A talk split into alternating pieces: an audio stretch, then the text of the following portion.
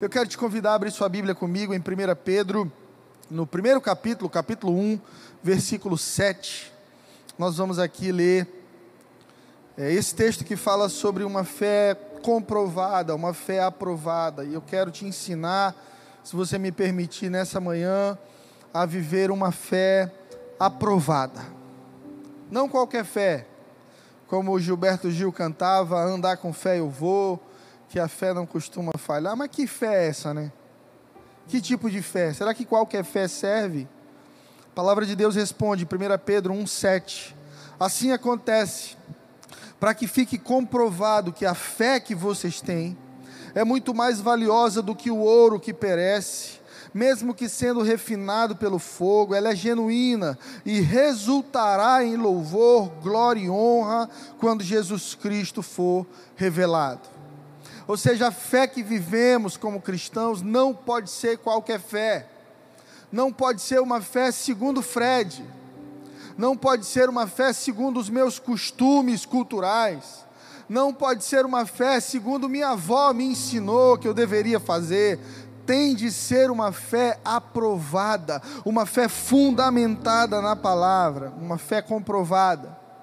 Como o apóstolo Pedro disse aqui, é uma fé provada para ter uma fé comprovada, uma fé aprovada, nós seremos provados. E durante essa série inteira eu tenho dito que nós só descobriremos a qualidade da nossa fé quando precisarmos delas. As provações, as necessidades vão te revelar se a sua fé é aprovada ou reprovada. A vida vai apresentar situações que irão colocar a sua fé à prova. É tão bonitinho ir para a igreja no domingo, levantar as mãos, cantar, quando está tudo bem, quando você não está em desespero, quando você não está em necessidade, quando você não está vivendo um tempo de sofrimento, de deserto, mas a Bíblia nos ensina que a fé aprovada é aquela que vence o mundo, é aquela que, mesmo com todas as dificuldades e situações, ela permanece. Entenda, sua fé não é provada pelo tempo que você passa orando no monte.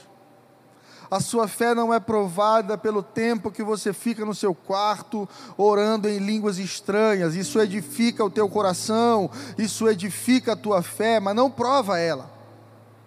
A sua fé não é provada quando você super espiritualiza tudo. Timothy Keller, meu escritor preferido, ele diz que o diabo gosta de dois tipos de pessoas: céticos e místicos. É aquele que diz que não tem nada a ver, que Deus não está nisso, que, que não precisa de tanto. Esse é um cético. Ele tira Deus das áreas onde Deus está. O místico é aquele que vê Deus e diabo em tudo. E existem coisas em que Deus entregou ao homem, cabem ao homem obedecer, ser fiel, vencer as provações.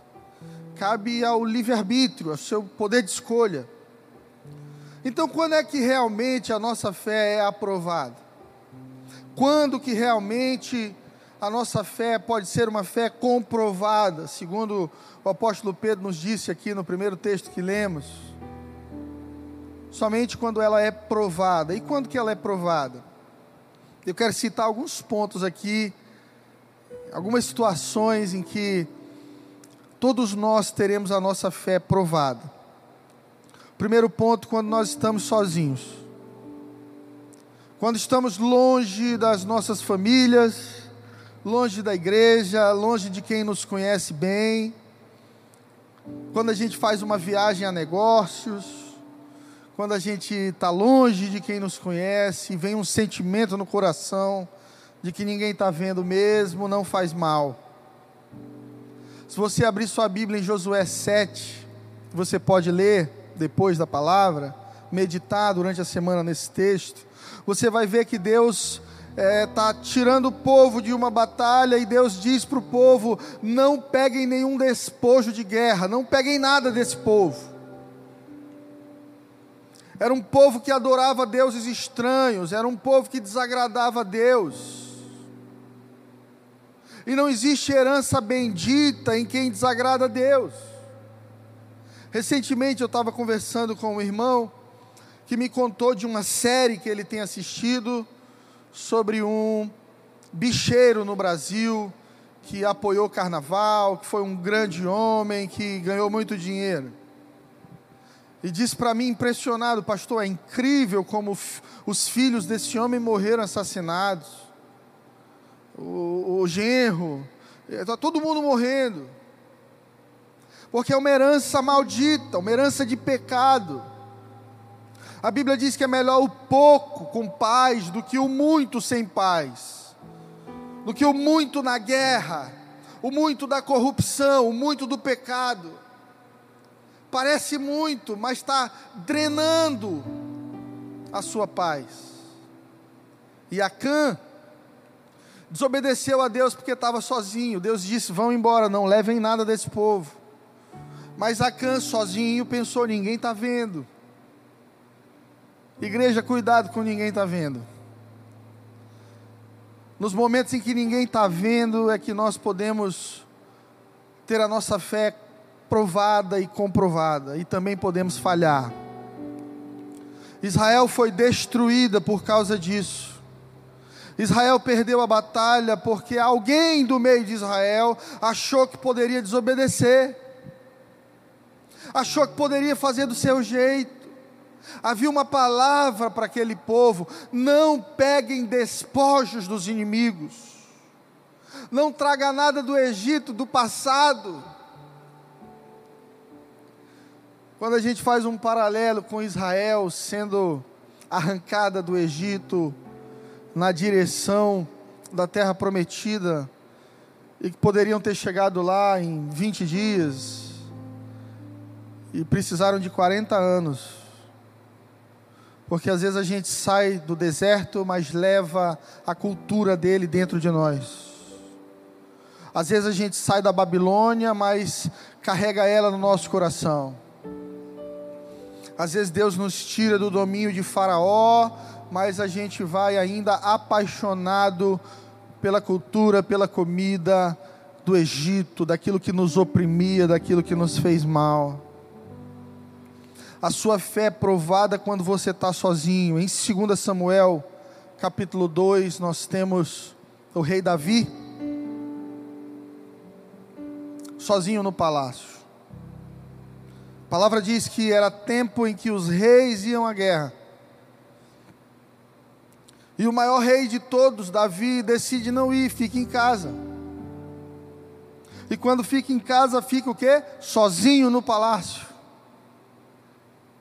Tenha muito cuidado quando você está só, porque o inimigo conhece as suas fraquezas. O diabo sabe quando você está sozinho, você fica mais vulnerável. Foi ali que Davi começou a passear nas varandas do palácio e viu Batseba nua, chama para o palácio para ter relações com ela. Ela fica grávida, então ele começa a premeditar a morte do marido daquela mulher e vive um inferno na vida dele depois de tudo aquilo. Muita destruição familiar, muita morte, muita tristeza, muita depressão por desobediência. Existem desertos nas nossas vidas, igreja, que são causados porque somos fiéis. José foi para a prisão porque decidiu não tocar a mulher de Potifar. Fidelidade também te trará problemas, mas a infidelidade também te trará problemas. Davi teve problemas seríssimos, porque sozinho achou que poderia ceder e desobedecer, e sozinho, quando cedemos, nós enfraquecemos a nossa fé não temos a nossa fé comprovada e precisamos muitas vezes voltar tudo de novo, passar pelo mesmo ciclo de novo, para então passar na prova e mudar de série e ir para um novo nível. Ora, se ser fiel a Deus me traz problemas e ser infiel também me trará, por que ser fiel? Porque quando você é fiel, e passa por problemas, os problemas serão apenas uma escada para te levar a um nível maior. Daquela prisão, José foi direto para o palácio para governar. Porque quando você tem uma fé comprovada, ainda que isso te traga problemas, Deus está do teu lado. Você lembra quando Jesus foi tentado no deserto? A Bíblia diz que Jesus estava sozinho. Quando a gente está sozinho, a tentação é mais pesada. Mas deixa eu te lembrar uma coisa: você pode estar longe da sua igreja hoje, nesse domingo, congregando online. Você pode estar longe da sua família, talvez sua família não mora aqui no Piauí. Você pode estar longe de qualquer vigilância, não tem pai, mãe, não tem esposa para estar vigiando você, mas você ainda está na presença de Deus. Deus ainda te vê. Os olhos do Senhor contemplam a todos nós e não podemos ser fiéis a Deus porque estamos sendo vigiados. Precisamos ser fiéis a Deus porque é o melhor para nós, porque é o que nos protege, a presença de Deus é o que nos guarda. Então, igreja, muito cuidado quando você está sozinho, a sua fé é provada. Em Provérbios 15, 3, a palavra do Senhor diz: Os olhos do Senhor estão em toda parte observando atentamente os maus e os bons. Deus está te observando. Aquela, aquele ditado, aquela frase, ei, Deus está vendo. Ela é muito verdadeira. Nada escapa aos olhos de Deus. Ele é um pai de amor, ele é um pai misericordioso, mas Deus também é um grande professor na vida. Deus está vendo. E a sua fidelidade, ela é comprovada, ela é provada quando você está sozinho. A segunda maneira de ter a nossa fé provada é quando nós doamos. O cristão não é provado por aquilo que recebe, mas por aquilo que doa, aquilo que você frutifica aquilo que sai de você. A Bíblia diz que a árvore ela é conhecida pelos frutos. Aquilo que você fala, o teu tipo de conversa, as ações que você tem, o teu comportamento quando o teu interesse está em jogo, quando a tua necessidade está na frente dos outros. O que você frutifica quando você sofre, quando você precisa, quando você necessita é uma prova da tua fidelidade e do teu amor por Deus. Entenda, o dom te promove, mas caráter é provado pelos frutos. Tá cheio de gente com dom, mau caráter por aí. Gente que canta bem, gente que prega bem, gente que profetiza, gente que ora em línguas estranhas, gente que vê anjo, gente, cheio de gente com dom. Agora tem muita gente com dom mau caráter, usando o dom para dominar os outros, usando o dom para suprimir a vontade do outro, usando o dom para abusar do outro. Por isso a nossa fé, ela não é provada no fato de termos um dom espiritual, ela é provada nos frutos que damos. Que tipo de fruto você tem dado? Frutos de honra, de obediência, submissão a Deus, a sua liderança, respeito ao seu marido, à sua esposa, aos seus filhos. Nossa fé é provada quando doamos. E o que, que eu devo doar, pastor? Você deve doar acima de tudo amor. Romanos 13, 8. Se você puder, abra comigo. A palavra do Senhor vai dizer assim: Não devam nada a ninguém a não ser o amor de uns pelos outros, pois aquele que ama seu próximo tem cumprido a lei. Quem é o meu próximo? Essa pergunta é milenar. Fizeram ela para Jesus. Quem é meu próximo? A maioria de nós gostaria que o próximo fosse fossem pessoas que nós temos carinho, apreço, nossa família, nossos amigos, colegas de trabalho. O próximo é aquele que Deus coloca no teu caminho. Eu vou repetir: o próximo é aquele que Deus coloca no teu caminho, e nem sempre Deus coloca no seu caminho alguém que concorda com você, alguém que é, é, é cheio de amorzinho, de carinho contigo, best friend. Tem pessoas que Deus colocou no seu caminho para te ofenderem, porque ofensa gera maturidade. Se você só caminha com quem concorda contigo, então você se tornou um Deus um falso Deus, que não aceita discordância e questionamento. Se você não sabe ouvir conselho, se você não submete as suas decisões ao conselho de alguém mais sábio que você, você não quer ouvir a voz de ninguém, você se tornou um falso Deus. Você não quer ouvir a voz de Deus. Nós temos que ter cuidado com esse sentimento. Precisamos amar as pessoas, amar o próximo, ainda que o próximo seja um inimigo. Eu vou repetir, ainda que o próximo seja um inimigo. Amar quem te ama é muito fácil. Vamos ler Lucas capítulo 6, versículo 27. Contudo, tenho a declarar a vocês que estão me ouvindo: amem os seus inimigos e façam o bem a quem odeia vocês. Abençoai os que vos amaldiçoam, orai pelos que vos acusam falsamente. Ao que te bate numa face, oferece-lhe igualmente a outra face.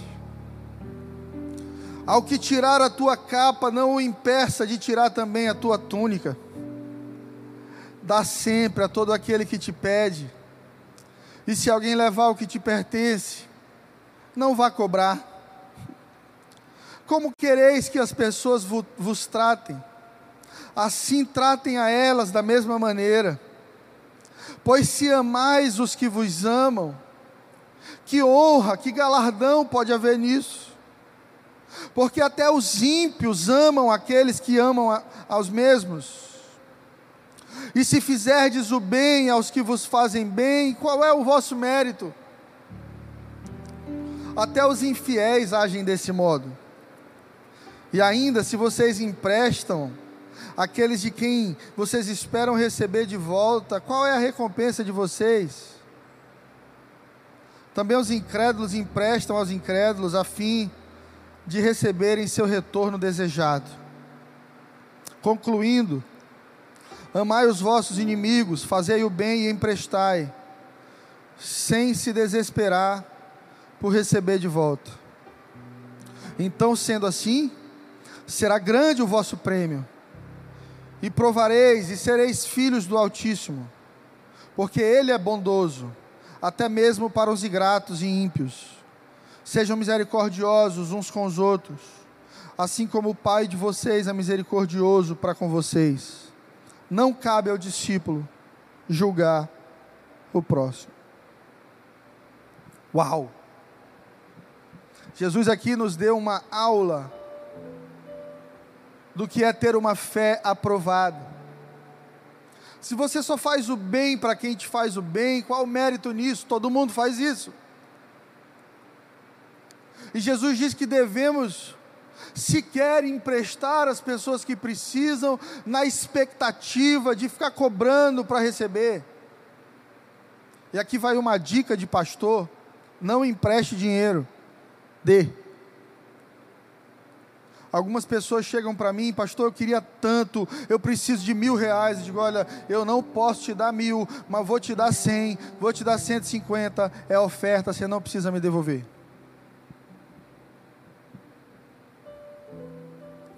Porque aquela pessoa, por estar pedindo emprestado, já prova que não tem organização pessoal.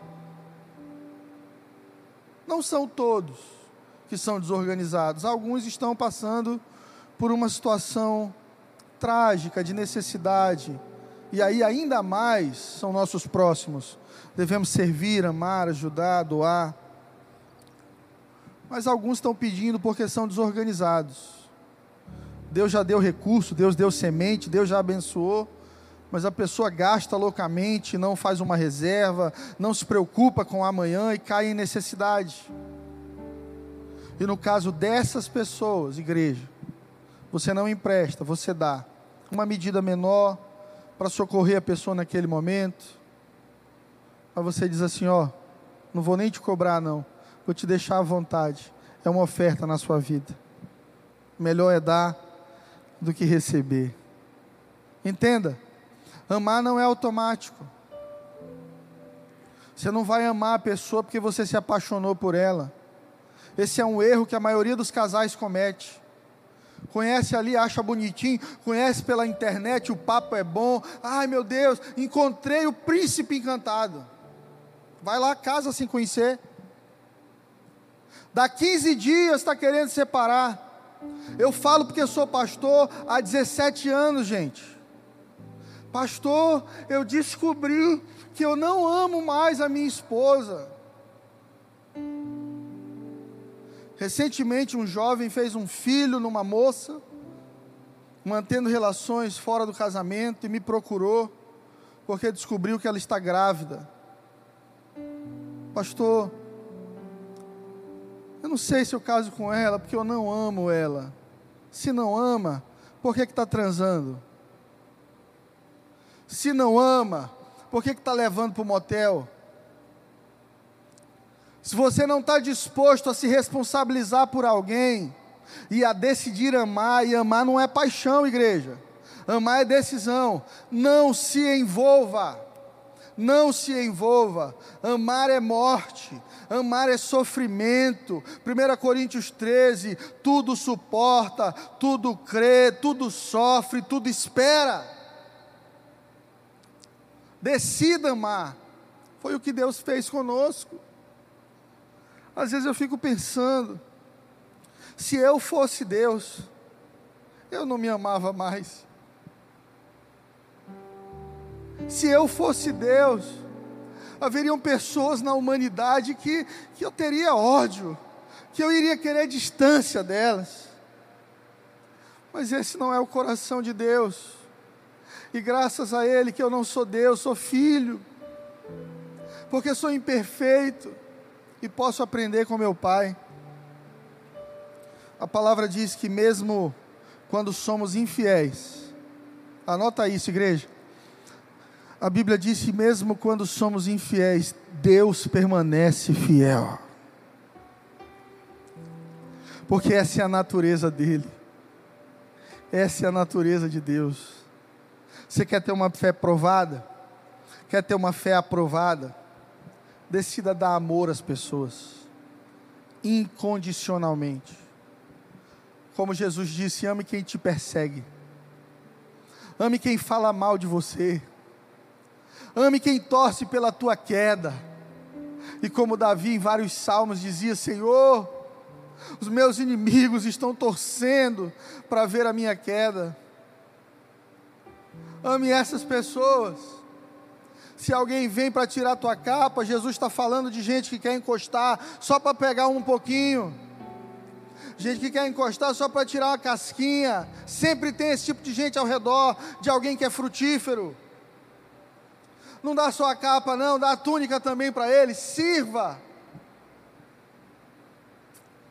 Porque quem ama está no nível maior de maturidade.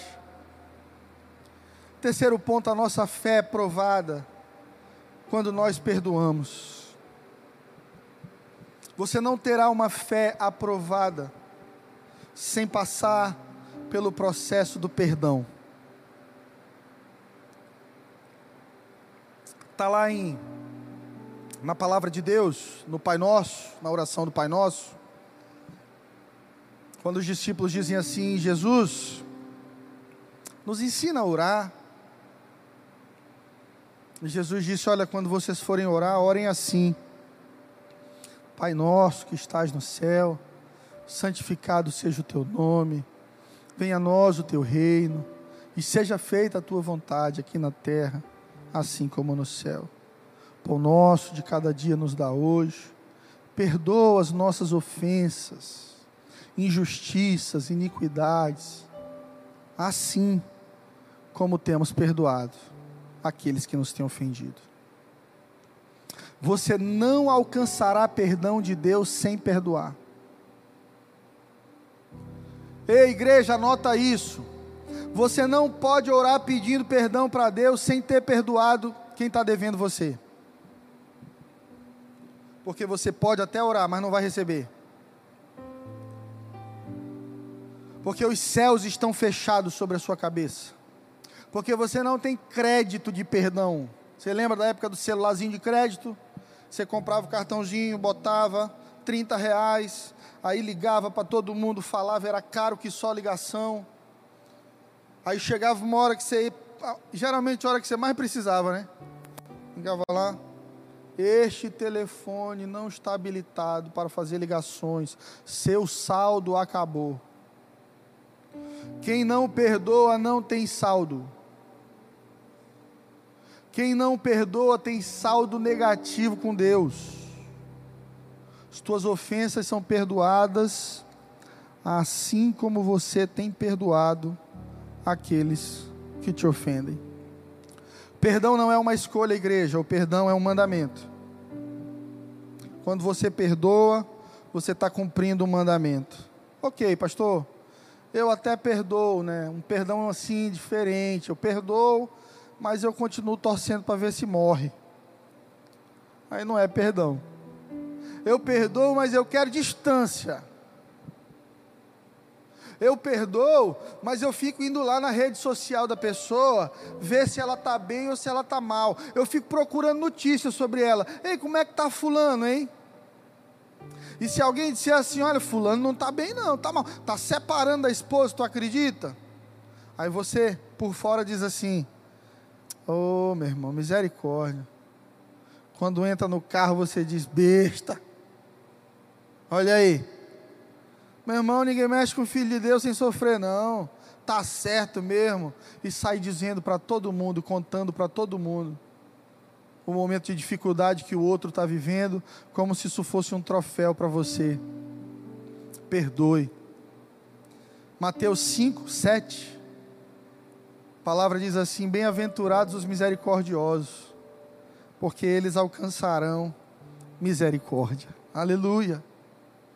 Ei, bem-aventurados os misericordiosos, porque eles alcançarão misericórdia. Sabe por quê? Porque tem saldo na conta espiritual. Plantou misericórdia na vida do outro, serviu o outro, perdoou, entendeu a imaturidade do outro, entendeu as bobagens do outro, porque se colocou no lugar do outro, se tornou mais maduro quando alguém errar com você, você tem que pensar assim: essa pessoa ainda não enxerga como eu já enxergo, e não enxergo porque sou bom dessa maneira, enxergo porque alcancei misericórdia e graça da parte do meu Deus, porque não há mérito nosso em nada.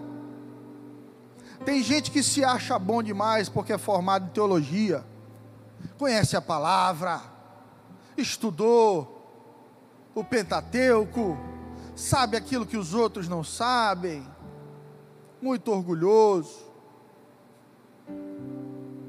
Tem gente que se orgulha de ter um diploma de direito, medicina.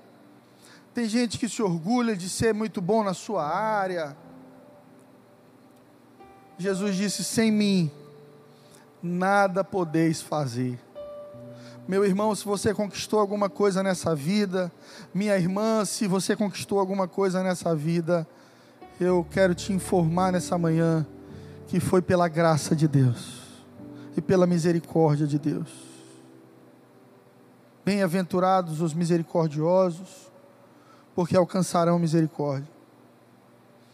Quarto ponto, onde a nossa fé é provada para ser aprovada, é nas finanças. Esse é o assunto que, que vira o estômago de muito crente.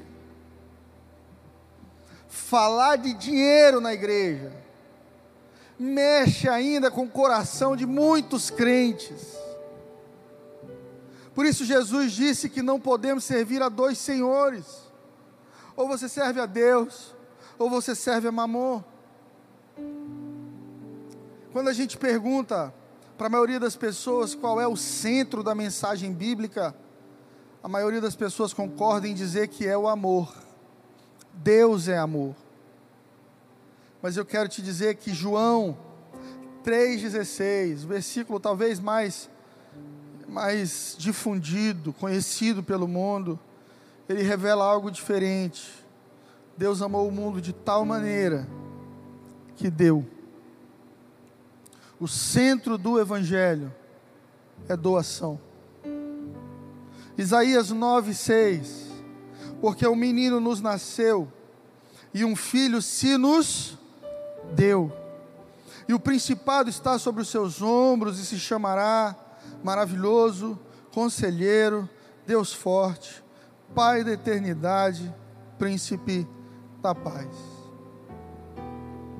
Alguém chega para ti na igreja e diz: Ei, ei, ei, tem um irmão nosso que está em necessidade no hospital, ele descobriu uma doença rara, o remédio dele é caro, ou ele toma o remédio, ou ele morre.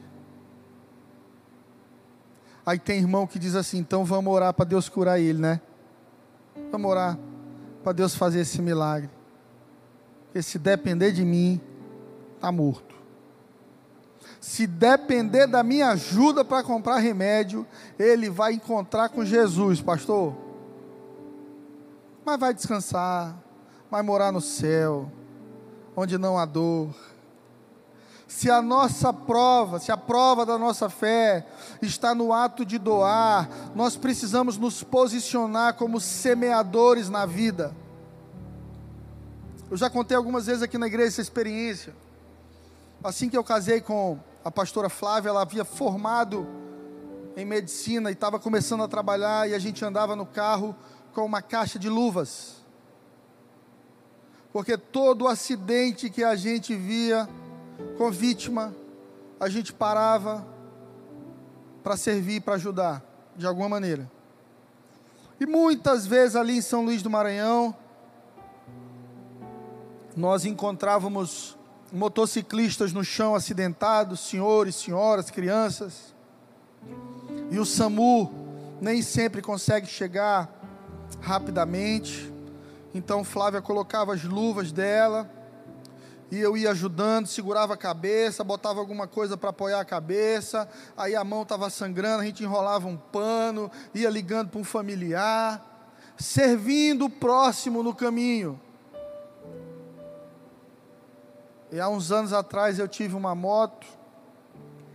E num dia normal, dirigindo devagar, um jovem, de maneira irresponsável, pegou a contramão, foi fazer um retorno por cima da calçada e me trancou. E eu caí, me ralei todo no asfalto. E fiquei pensando: o que, é que eu vou fazer? Enquanto eu ligava para minha esposa, alguém gritou assim: Pastor, Senhor, sou eu. Pastor, eu vi o senhor caindo, o menino lhe fechou. Pois é, me ajude. Rapidamente aquele pessoal me ajudou, me colocou num carro, me levaram para o hospital. Quando eu cheguei em casa, Deus falou comigo. Você lembra quantas vezes você parou para servir acidentados? Chegou a tua vez de ser servido. Quando você planta, quando você cria reserva em alguma área da sua vida, eu preciso te dizer, Deus vai honrar isso. Você ajudou todo mundo na crise que passou. As pessoas precisavam de dinheiro, você estava no momento de prosperidade, ajudava. As pessoas estavam doentes você estava visitando. Quando chegar a sua vez, Deus vai honrar as tuas reservas. Ontem eu fui visitar um irmão, um casal, e ele é da área do agronegócio, trabalha com sementes, com grãos, plantações. E eu disse para ele assim: meu irmão, me tira uma dúvida: quão importante é a qualidade da semente. Vocês plantam assim todas as sementes? Ou como é no caso de um boi, que as pessoas compram o sêmen de um touro importante para ter ali um filho com uma genética perfeita. A semente também tem traços genéticos. Vocês compram sementes caras e ele diz, claro, é do mesmo jeito. A qualidade da semente aponta para a qualidade da colheita. A qualidade da semente aponta para a qualidade da colheita. Verifica bem a qualidade das sementes que você tem plantado, porque Deus vai honrar as tuas sementes. Tiago 4:11. Portanto, pensem nisso. Quem sabe que deve fazer o bem e não o faz comete pecado. O apóstolo Tiago está dizendo aqui: você sabe que tem que fazer e não faz, você está pecando. O Espírito Santo está dentro de ti, te revirando por dentro, dizendo: vai lá, ajuda, conversa, pede perdão, ei, faz o caminho de volta, vai lá, meu amigo. E você está resistindo, você está pecando. Pode fazer, e não faz, está pecando. Não é Fred que está dizendo isso, não, tá, gente? Não é pastor Fred que está dizendo isso, não. É a palavra, apóstolo Tiago. Você pode fazer o bem e não o faz, você comete pecado. Quinto ponto, a sua fé é provada na sua fidelidade aos princípios de Deus. Quem tem uma fé aprovada, passou por provações, onde os princípios de Deus foram questionados. Sabe qual é a frase que o diabo mais ama? Não é tão assim. Isso é exagero. Foi o que ele disse para Eva no jardim. Eva estava lá, vem a serpente, eles vão bater um papo. E a serpente diz assim: O que é que Deus disse mesmo? Sobre esse fruto aqui? Olha, diz que não pode comer. Não pode. Deus foi bem claro, falou que se comesse, a gente morreria. Hum. Certamente não morrereis. Ei, Deus é amor. Deus é bonzinho. Isso é, isso é exagero de crente fanático. Ei, Eva, tu entendeu tudo errado. Tudo tu leva ao pé da letra, Eva. Acha que Deus vai te matar mesmo? Acha que por causa disso Deus vai. Um fruto é uma fruta. O inimigo ama questionar verdades. O inimigo ama relativizar a palavra de Deus. Ah, não é tão assim não. Isso é exagero. Negócio de ficar indo para a igreja, congregando. Negócio de perdoar quem me fez mal. Só eu sei o que eu senti, só eu sei o que eu vivi. Honrar pai e mãe. Eu nunca nem tive tempo direito com meu pai, com minha mãe. Só me batia quando eu era criança. Você vai relativizando o que é fundamental na palavra. Isso vai te desviando do caminho. De maneira que de tanto relativizar pequenas coisas, Pode chegar um dia em que você vai se questionar: será que Deus existe mesmo? Será que a Bíblia é a palavra de Deus mesmo? Se ela foi escrita por homens? Quantos de nós não já ouvimos esse papinho de serpente nos nossos ouvidos? E precisamos rejeitar isso de maneira veemente porque cremos na palavra, porque somos filhos do Deus Altíssimo, que deixou um manual de sobrevivência nesse mundo escuro para os seus filhos, que é a Bíblia. Quando as coisas estão bem, igreja, até o ímpio louva a Deus, até o ímpio faz ofertas aos pobres, e vai na igreja dar uma oferta lá para o padre, para o pastor. Quando está tudo bem, chega no Natal, o, o comerciante ímpio enche o carro de cestas básicas e vai doar para quem precisa. O cantor cachaceiro, adúltero, é, no dia das crianças compra uns brinquedinhos ali, os shows dele estão bem, estão dando certo, e ele vai dando um presentinho para cada criança da vizinhança. Por isso que a palavra diz: se você ama quem te faz bem, quando está tudo bem, não faz diferença, porque todo mundo faz isso. É gente que quando está tudo bem ama Deus, e quando está tudo mal questiona a existência de Deus. Nesse período da pandemia, nós precisamos entender que a nossa fé está sendo provada. Igreja, o valor da sua fé está sendo provado. A verdade da sua fé está sendo provada.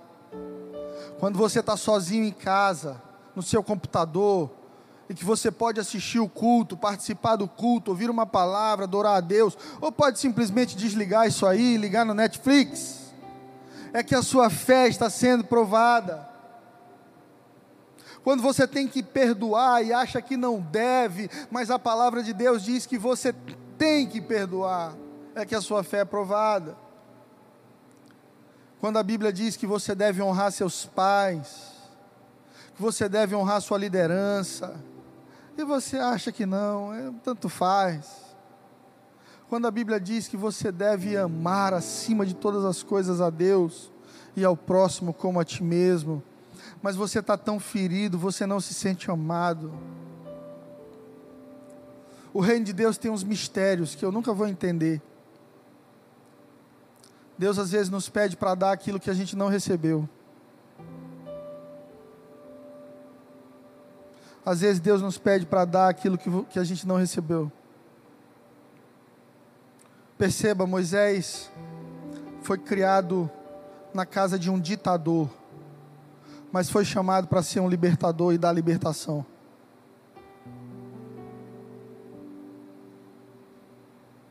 Tem gente que não teve pai, mas Deus vai te levantar na terra para ser pai de multidões, porque você sabe o que é não ter pai. Tem gente que não recebeu amor, mas Deus te cercou de pessoas que precisam ser amadas para que você entenda o valor de amar as pessoas e ser amado. Deus quer, quer criar em você uma fonte para derramar amor. 1 Coríntios 13, 10. Segundo a graça de Deus que me foi ortogada, eu, como prudente construtor, lancei o alicerce e outro está sendo edificado sobre ele. Entretanto, reflita bem cada um como constrói, reflita bem cada um como constrói, porque ninguém pode colocar outro fundamento além daquele que já está posto, o qual é Jesus Cristo de Nazaré. Se alguma pessoa edifica sobre esse alicerce, utilizando ouro, prata, pedras preciosas, madeiro, feno ou palha, sua obra será manifesta, porquanto o dia atrará a luz, pois será revelada pelo fogo que provará a qualidade da obra de cada um. Se a obra que você construiu permanecer, receberá recompensa. Se a obra que você construiu se queimar, este sofrerá prejuízo. Ainda assim será salvo, como alguém que escapa por entre as chamas de fogo. Nossas obras serão provadas nossas canções serão provadas. A gente canta para Deus: Eu te amo, tu é tudo para mim, o Senhor é meu pastor. Ah, Deus maravilhoso, conta comigo. Mas no dia do fogo é que a gente vai saber se Ele pode contar mesmo. Sabe qual é a melhor hora para adorar a Deus? É no momento da necessidade, na prisão, na fornalha, na cova dos leões. É esse tipo de adoração que constrange o coração de Deus. É esse o tipo de adoração dos heróis da fé. Nós podemos hoje dizer, como igreja: obrigado, Senhor, obrigado, Senhor, pela pandemia. E falamos isso com respeito às pessoas que infelizmente sofreram uma perda familiar.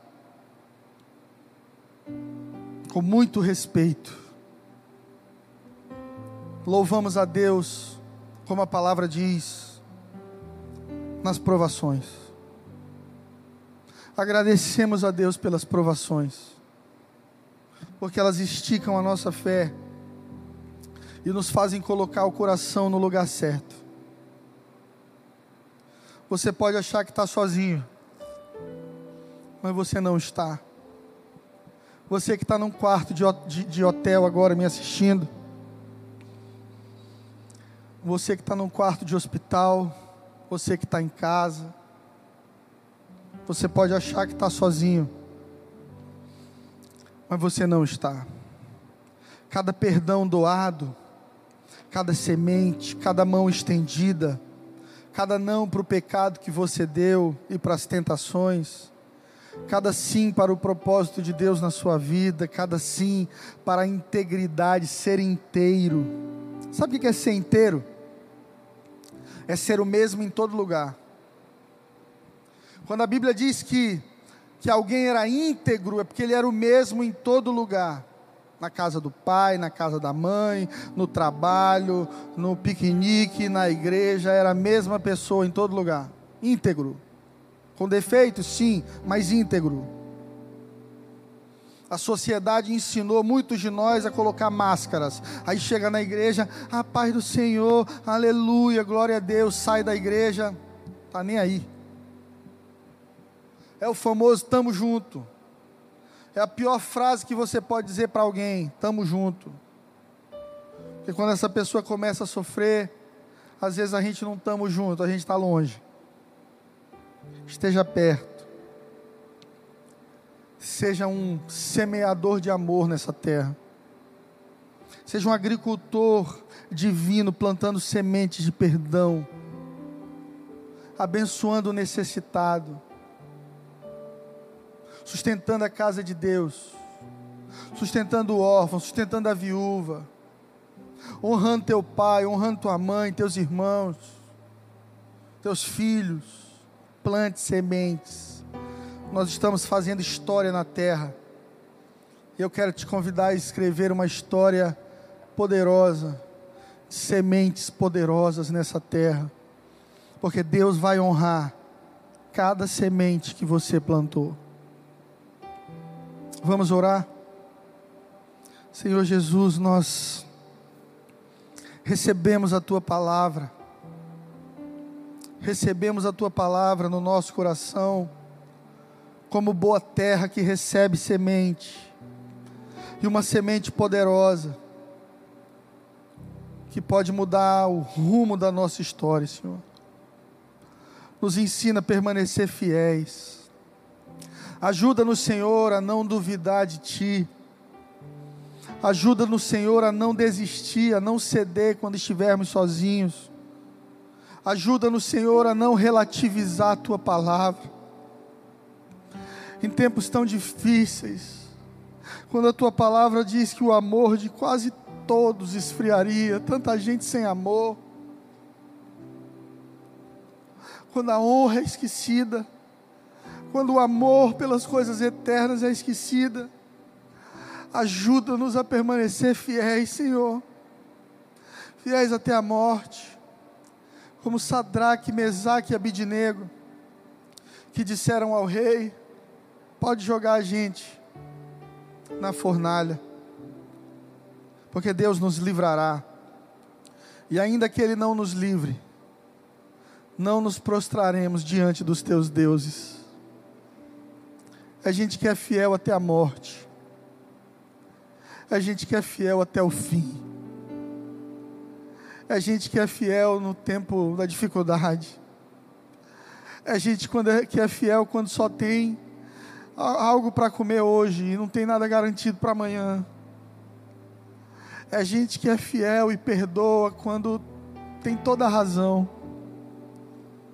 É gente que é fiel e permanece quando tinha motivos para não permanecer. Que nós sejamos esse tipo de gente, gente de fé, de uma fé comprovada, de uma fé provada, de uma fé substancial, forte, que permanece, mesmo no meio da dor. Se você deseja ser restaurado na sua fé. Você que de repente enfraqueceu na fé durante a pandemia. Eu quero que você escreva aí no nosso canal Eu quero me reconciliar com Jesus. Eu quero ser fortalecido na fé. Eu quero mais de Deus. Eu quero voltar ao caminho.